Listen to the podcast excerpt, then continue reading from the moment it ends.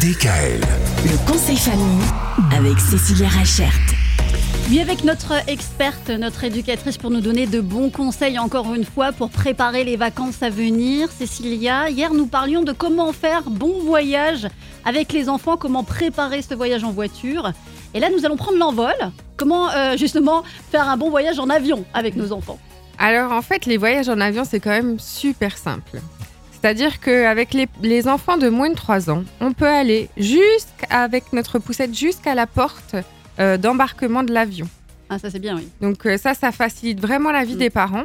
Ce qui est intéressant aussi, c'est que l'enfant a le droit d'avoir un sac qu'il conserve sur lui avec un biberon, avec euh, du coup son eau ou, ou sa boisson. Il a même le droit d'avoir un, un petit pot sur lui.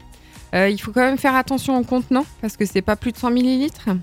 Euh, ce qui est intéressant aussi, c'est il faut, bah, du coup, on en a parlé en début de semaine, mais chaque enfant doit avoir sa carte d'identité. Parce que avant, les enfants pouvaient voyager sur le passeport de leurs parents. Aujourd'hui, ce n'est plus le cas, même en France. Mhm. Donc l'enfant doit vraiment avoir une carte d'identité euh, à son nom. Moi, si vous partez demain, euh, c'est un peu compliqué hein, pour la faire en deux jours, hein.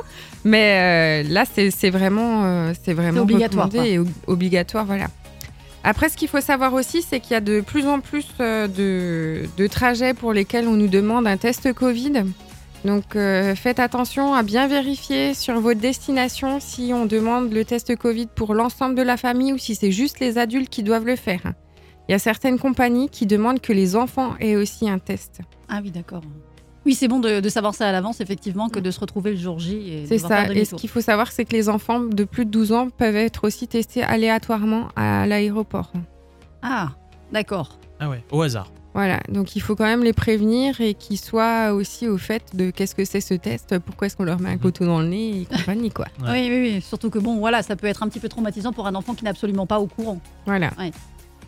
D'accord. Bon, bah voilà, on prend l'envol avec les enfants. Et puis, Ouais. bah, euh, demain, euh, on va s'intéresser à la checklist Oui. de départ qui nous sauve la vie. Oui, voilà. Tout ce à quoi il faut absolument penser avant de partir en vacances avec les enfants, puisque les vacances scolaires, c'est demain soir. Oh, ça passe vite. Ça passe vite. DKL. Retrouvez l'intégralité des podcasts Le conseil famille sur radiodkl.com et l'ensemble des plateformes de podcasts.